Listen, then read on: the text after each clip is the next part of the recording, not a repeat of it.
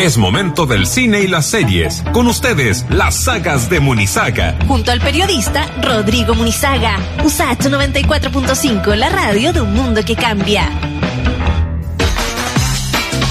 Así es, ya estamos junto a Rodrigo Munizaga para revisar eh, de estrenos, de comentarios eh, para este fin de semana largo que se nos viene y que siempre nos ayuda a tener también en cuenta ahí para nuestras plataformas de streaming, pero además con comentario de lo que ha sido eh, el programa, yo creo que más visto, me imagino, no lo sé en realidad, se lo voy a preguntar a él, eh, de la televisión abierta durante estos últimos días que han sido los debates de primaria. Rodrigo, bienvenido, ¿cómo estás? Muy bien, Muriel, ¿cómo estás tú? Bien, pues es, fue, más bien dicho, eh, bien visto, digamos, eh, se tuvo buena sintonía lo que fueron los debates tanto de Chile Vamos como de Jadwe y Boric. Sí, eh, le fue, le fue súper bien, la verdad, lideró la sintonía en los dos días, tanto, tanto lunes como, como martes. El día lunes marcó 11 puntos y eh, promedio y el martes 14 puntos. Así que en ah, términos de, de, sintonía que, que, lidere un programa político en el fondo, eh, que suelen estar confinados como los domingos en la mañana o en horarios como medio raros y malos, eh, que yo siempre he sentido que esos horarios le hablan solo a una elite. Eh, acá no, fueron ambos en horario estelar. Mucha gente que parece que ha perdido la costumbre de ver televisión abierta se quejaba en redes sociales de que muy tarde, día y media, pero bueno, a esa hora parte el horario estelar de la televisión chilena actual. Pues. No, no, no, pues. no, hay mucho que hacer al ¿Y hace harto rato ya? Oye, ¿tuviste, Muriel, alguno de los debates? El de Boric y Jadwe. El, el anterior, una no pude y dos en realidad tampoco, honestamente no, no, no le eché tanto de menos. Vi harto reclamo ahí, ¿no? Estuvo, ese, fue el que como que estuvo sacándose los pelos entre ellos, ¿no? Un poco eh, reñido, que extraño eso, como en el fondo también entendiendo que van a representar, quien salga de ahí va a representar a toda la coalición. Sí, a mí, a mí me pareció, bueno, el, los, los, debates tienen como desde que uno nace, como que está acostumbrado a ver estos debates, no sé, desde el año 90, en verdad, eh, a ver los debates presidenciales, eh, y siempre son bien acartonados, siempre son una cosa, bien como una cosa ceremoniosa, casi como inglesa, que, que siempre me ha parecido un poco ridículo, la verdad, eh, porque no, no, no sé por qué tiene que ser tan ceremonial.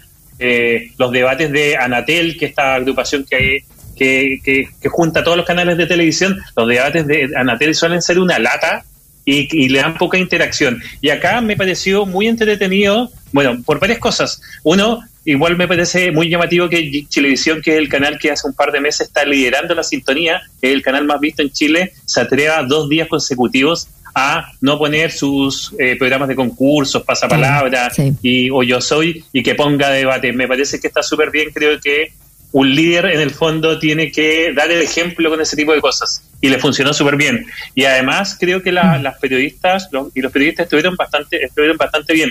A mí la, la Mónica Rincón me pareció que estuvo brillante ambos días. Eh, también estuvo muy bien Monserrat Álvarez. Eh, y, creo de que hay algunas veces en que la gente dice, oye, como que los periodistas quieren...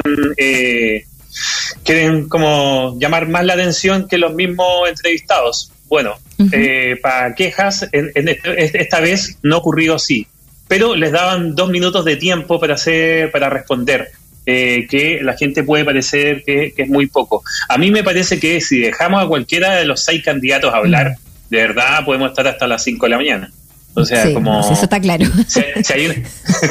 o sea, si, hay, el check que tienen los está bueno ponerle un límite, es que Sí, por dos minutos me parece que está bien. Si además uno, uno cuando ve video en el celular a veces, como estos virales, uno aguanta, te aguanta un minuto, como, y tú ya querías escuchar otra voz, entonces me parece que está bien eh, eh, eso. Yo te decía que el primer debate estuvo más entretenido porque sí, hubo como, fue como la noche de los cuchillazos y como que de verdad eh, estuvo más movido, fue más largo, terminó a la una de la mañana. igual son, eran en cuatro. visuales Sí, a mí, a mí, una cosa, una ridiculez tal vez que me llamó mucho la atención, eh, más allá de todo lo que estamos hablando, una ridiculez es como en los debates los políticos se sacaron la corbata. Eh, salvo Ignacio Briones, en, en, televisión fue el único que anduvo con corbata, que puede parecer una tontera, pero igual en términos de comunicación visual no es una tontera. Evidentemente hay una razón por la cual Sichel, Lavín, Briones, además de Howe y Boric, pues. eh, decidieron ir como... Sí, pues. O sea, a ver, siendo súper justos, claro, eh, Boric y, y se sacaron la corbata hace rato y no para la tele nomás. Sí, eh, sí. Pero, pero claro, eh, te entiendo para dónde va y claro, el discurso de los candidatos de la derecha que están también buscando una cosa más, más popular o populista, como ustedes lo quieren leer, también va por ese lado de, de, de lo visual, por la figura. Sí, es como, es como, es parte de la comunicación estratégica. Todos, todos los comandos tienen a gente publicista y periodistas que trabajan y sé y me consta de que para este debate todos fueron muy preparados con preguntas posibles que le podían hacer y donde todo se amplifica. Es como, por ejemplo, en, la primera noche Sichel se vio muy molesto con Desbordes, Desbordes también, pero la cara de Sichel, cuando tú pones un gesto en televisión, y, tú pones una cara de sagrado, se amplifica, sí, y se ve súper mal, se ve súper mal. Entonces, de, en la primera noche él pareció muy molesto, con una cara, con ojos grandes y nada, comunicación que la gente se fija y se fija muchísimo, eh, más allá del, debate, que ese es como, más bien como comentario para cientistas políticos, en términos televisivos, ese tipo de cosas van amplificando. A mí me, me gustaron ambos debates, eh, son muy distintos. Eh, me pareció más entretenido el primero porque hubo más debate. Eh, me parece que en el segundo debate fue un poco más aburrido porque más allá de las propuestas y que se ve serio y que está súper bien de que los, los dos candidatos de la misma coalición, el pacto más bien, hay un pacto de no agresión, de todas maneras uno igual quiere ver diferencias y las diferencias se marcan mm. Eh, de manera rotunda y a veces puede sonar pesado y puede crear conflicto. A mí, en todo caso, en estos debates, y yo sé que es muy difícil, ojalá hubiese más interacción. Había, pero no lo suficiente, Santillo. Oye, Rodrigo, sí, bueno, eh, hay varias cosas. Eh, primero, voy a dar el WhatsApp porque eh, hay mucha gente que nos ha dicho todos los jueves, me encanta el segmento de Rodrigo Munizaga, eh, los comentarios, bueno, las biopic que, que fueron un, un, ¿cómo se dice? Un, hit totalmente.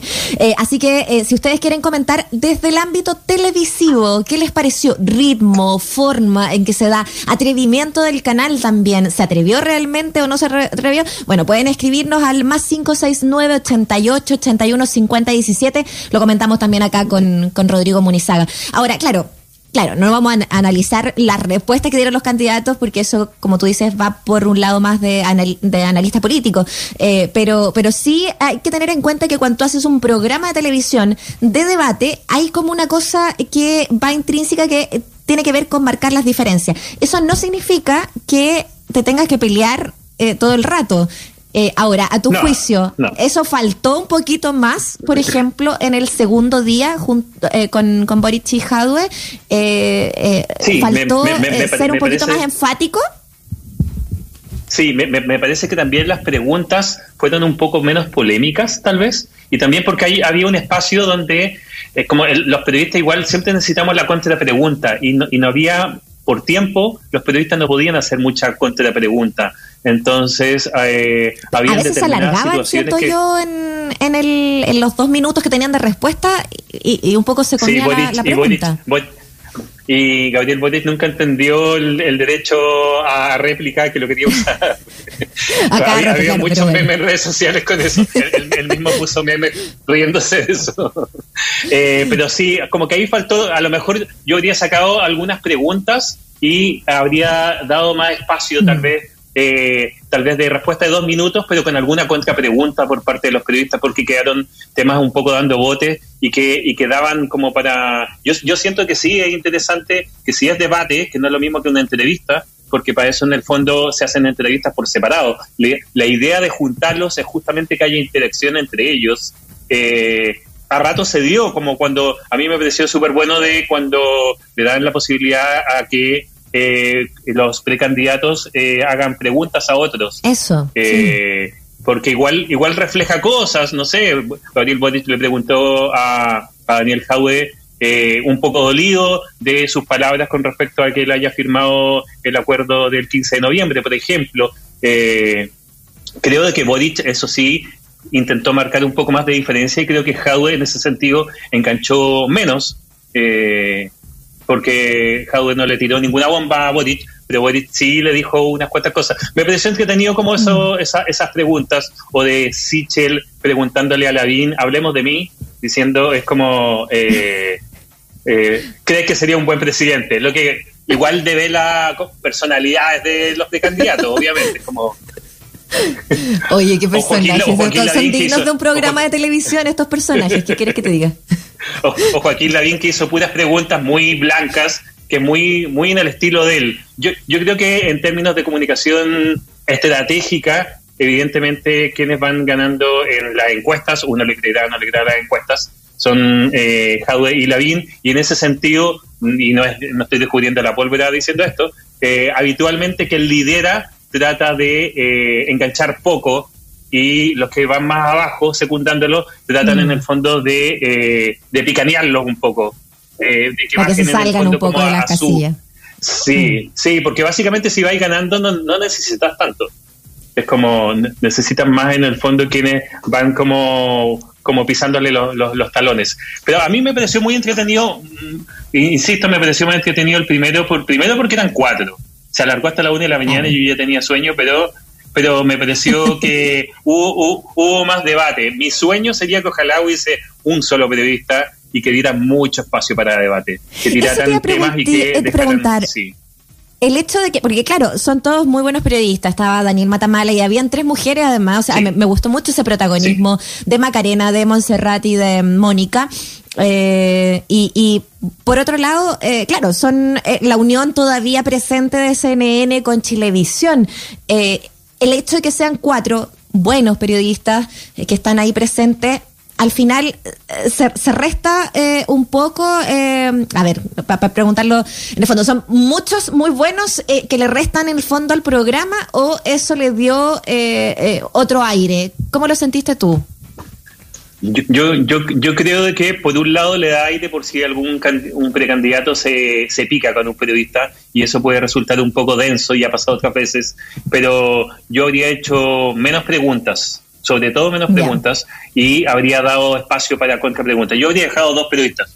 O sea, yo de frente no habría dejado a Matamala y a, Mónica Rincón, la verdad. No es por desmerecer pues, el trabajo de, de Montserrat Albert Sí, pues, es como ya Televisión claramente no le hace ganancia. Eh, o a Monserrat Álvarez y a Mónica Rincón, que habría pues dejado a mujeres ya que había puro hombre, eh, habría puesto entonces a dos caras femeninas solamente para que hubiese más espacio para contrapreguntar, pero también mm. para que los candidatos tuvieran un poco más de espacio para debatir que en el fondo pudieran referirse a la, a la respuesta que acaba de dar otro y que de ahí se genere eh, alguna... De hecho, las discusiones las discusiones que hubo en el primer día fueron precisamente cuando los candidatos le hicieron preguntas al, a sus pares. Esos fueron los momentos en que en realidad fue un poco más, más, más tenso. Y que, me parece que está bien porque en política, o sea, esto es política, tampoco es que tengan que sacar los cuchillos y que esto sea vida o muerte. Pues es política y evidentemente todos tienen una visión, todos tenemos una visión que es bien diferente y el modo en que yo vi el debate eh, le puede parecer muy distinto a otro y, eso es como debe funcionar esto. Y con los candidatos creo que es lo mismo, como una manera de, que, de marcar diferencia y captar posibles electores. Mi duda es, ¿tú crees, Muriel, de que alguien cambia su voto porque ve uno de estos debates? No. No, no cambias tu voto, eh, a no ser de que estabas muy, muy duditativo o duditativa.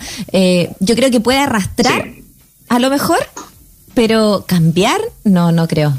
Creo que, que, de hecho el hecho de mirar un debate, eh, tomarse el tiempo, eh, las horas que son, imagínate el de Chile Vamos hasta la una y tanto de la mañana, eh, es más que nada para reforzar quizás porque quieres conocer más de lo que se da, o si no conoces nada, hasta no, no cacháis nada en el fondo para saber eh, quién te tinca más. Por eso también uno piensa en lo importante que es la imagen y la comunicación mediática de los candidatos, no es una cuestión menor.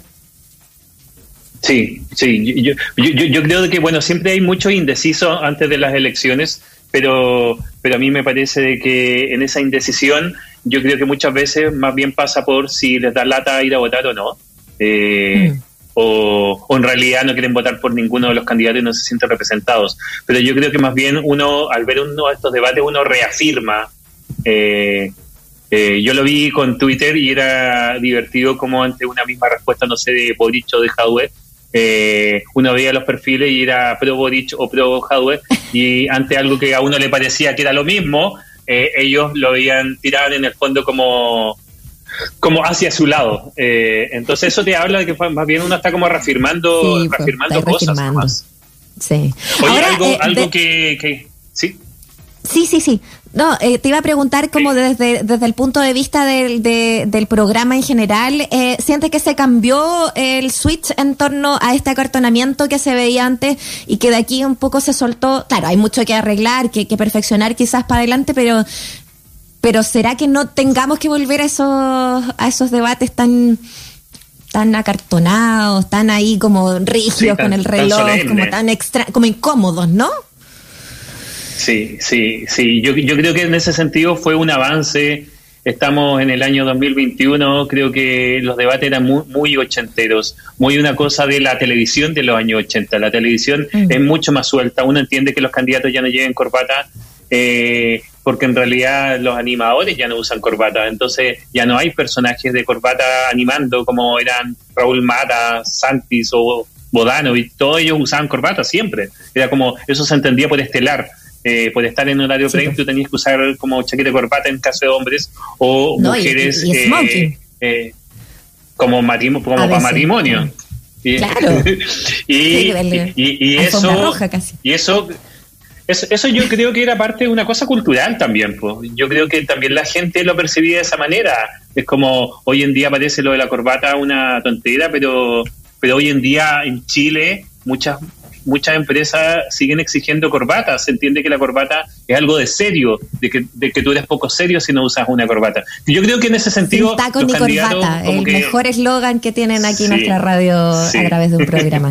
Oye, sí, eh, vamos, dejémoslo atrás. Rodrigo, nos queda poquito tiempo y no quiero que dejes fuera las recomendaciones porque quiero saber, que necesito saber qué piensas de Luca de Pixar, que yo no la he visto y tengo mucha ganas de verla.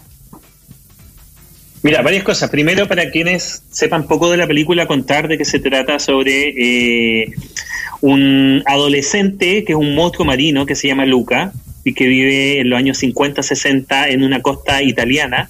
Él eh, tiene un trabajo muy latero de tener unos 12, 13 años y tiene que estar acarreando peces todo el día y se aburre hasta y sus padres le tienen muy advertido que no pueden ni siquiera mirar la superficie eh, ni menos llegar a tierra, porque eh, en el pueblo, donde, en el pueblo que está encima, en el fondo en tierra, eh, hay, un, hay una mitología, como casi como el monstruo del lago Enés, donde ellos dicen que hay monstruos y si llegan a aparecer uno hay que matarlo. Por lo tanto, los papás le tienen muy advertido a este niño de que no puede subir a la superficie. Obviamente lo hace, descubre que alguien más lo está haciendo y lo empieza a hacer. Y además uno como eh, lo que sucede es que cambia su forma. Entonces, cuando llega a Tierra se transforma en humano, convenientemente para eh, la película, obviamente. Pues si no, eh, no podría funcionar este. Eh, y cuando se moja, nuevamente vuelve como a su forma original. De pez. Ya, pero eso está en la mitología hace calita, eso de que, la, como la sirena que sí, sí, está, está prestado. Se toman eso un poco. Obviamente tomamos como los, papás se dan cuenta, esto estoy contando en los primeros minutos por si acaso, y los papás se dan cuenta y deciden que lo van a poner en el fondo marino junto a un tío que vive en el fondo marino y lo que hace Lucas es que se escapa y ya no va de vez en cuando a la tierra que si no se va a vivir a la tierra. Y ahí entonces evidentemente están las búsquedas de un niño que no tiene idea cómo funciona la tierra y que es muy distinta al fondo marino los papás que tienen que ir a perseguirlo, eh, los amigos que hace y todo eso. A mí me pareció una película muy tierna, eh, muy para niños, eh, que a mí no me parece que esté mal, porque Pixar viene de hacer Soul, que es una película bastante densa. a mucha gente no le gustó tanto, a mí me gustó, pero a mucha gente no le gustó tanto. Es bien densa, Eh, y esta, en cambio, es súper colorida, familiar, liviana. Aventuresca. No hay, aventuresca, no hay, no hay dos líneas eh, argumentales. Esta es una sola y es una sola capa. Eh, no intentan, en el fondo, humanizar demasiado esto. Y para quienes tengan la idea de que esto puede llegar a ser como Up, como Toy Story 3 o Intensamente, no. O sea, esta no es la mejor película de Pixar, no, no va por ahí. Entonces yo creo que si va, se bajan las expectativas y, ves como una película familiar para pasar el rato, es muy tierna, yo creo que es muy emocionante eh, y es muy entretenida. O sea, yo creo que se pasa un buen rato y la película creo que está bien. Yo creo que está bien de que Pixar haga de vez en cuando una película un poco más para niños, porque eh, es el público que los ve.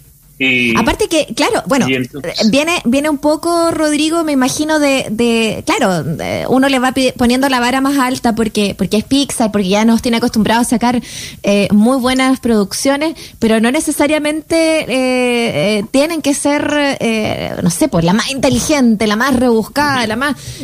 esta venía, tengo entendido que es el, el, mismo director del cortometraje La Luna, ¿no? Y, es un cortometraje de Pixar muy tierno que uno puede ver en en, internet, de hecho lo encuentras fácilmente y, es muy bonito. Eh, ¿Tiene un poco ese matiz, como esto mágico, bonito, tierno? Totalmente, o sea, es totalmente como casi como de realismo mágico, como que es muy tierna, eh, es predecible, yo creo que ese es su talón de Aquiles.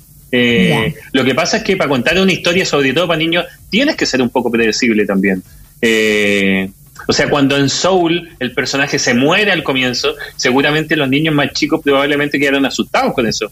Acá no hay nada de esto, esto, como, esto es mucho más como de ilusión. Y eso no me parece que sea malo, sino que me parece que es distinto. Pero ese distinto puede haber sido fome. O sea, yo soy de los que encuentran que Cars, las Cars que se han hecho son malas, a mí no me gustan es como a mucha gente le gustará, pero Cars mm. no me gusta, es lo que menos me gusta de, Pixar. A mí me parece que está esto por sobre Cars, a mí me parece que está bien entretenido, es bien bonito y eh, si tienen niños en la casa es ideal para verlo con ellos y para pasar un súper buen rato. Entonces como que cumple muy por sobre. Me encantó, me encantó la recomendación. Eh, no sé si tenemos tiempo, no, me dicen que no tenemos tiempo para verla, pero la vamos a dejar para la próxima semana. Eh, Rodrigo, tú querías comentar esto, es pop, una docu-serie, eh, pero está buena, porque igual es, es, es más es más para largo, pues es una docu-serie sobre el pop, así que la verdad es que tenemos ahí para ir hasta con música, yo diría. Te lo prometemos para la otra semana, sí, con, con banda sonora. Ya pues. Qué bueno eso. Te agradecemos. Un besote, chao. Un gusto siempre, Muriel. Abrazo grande, chao.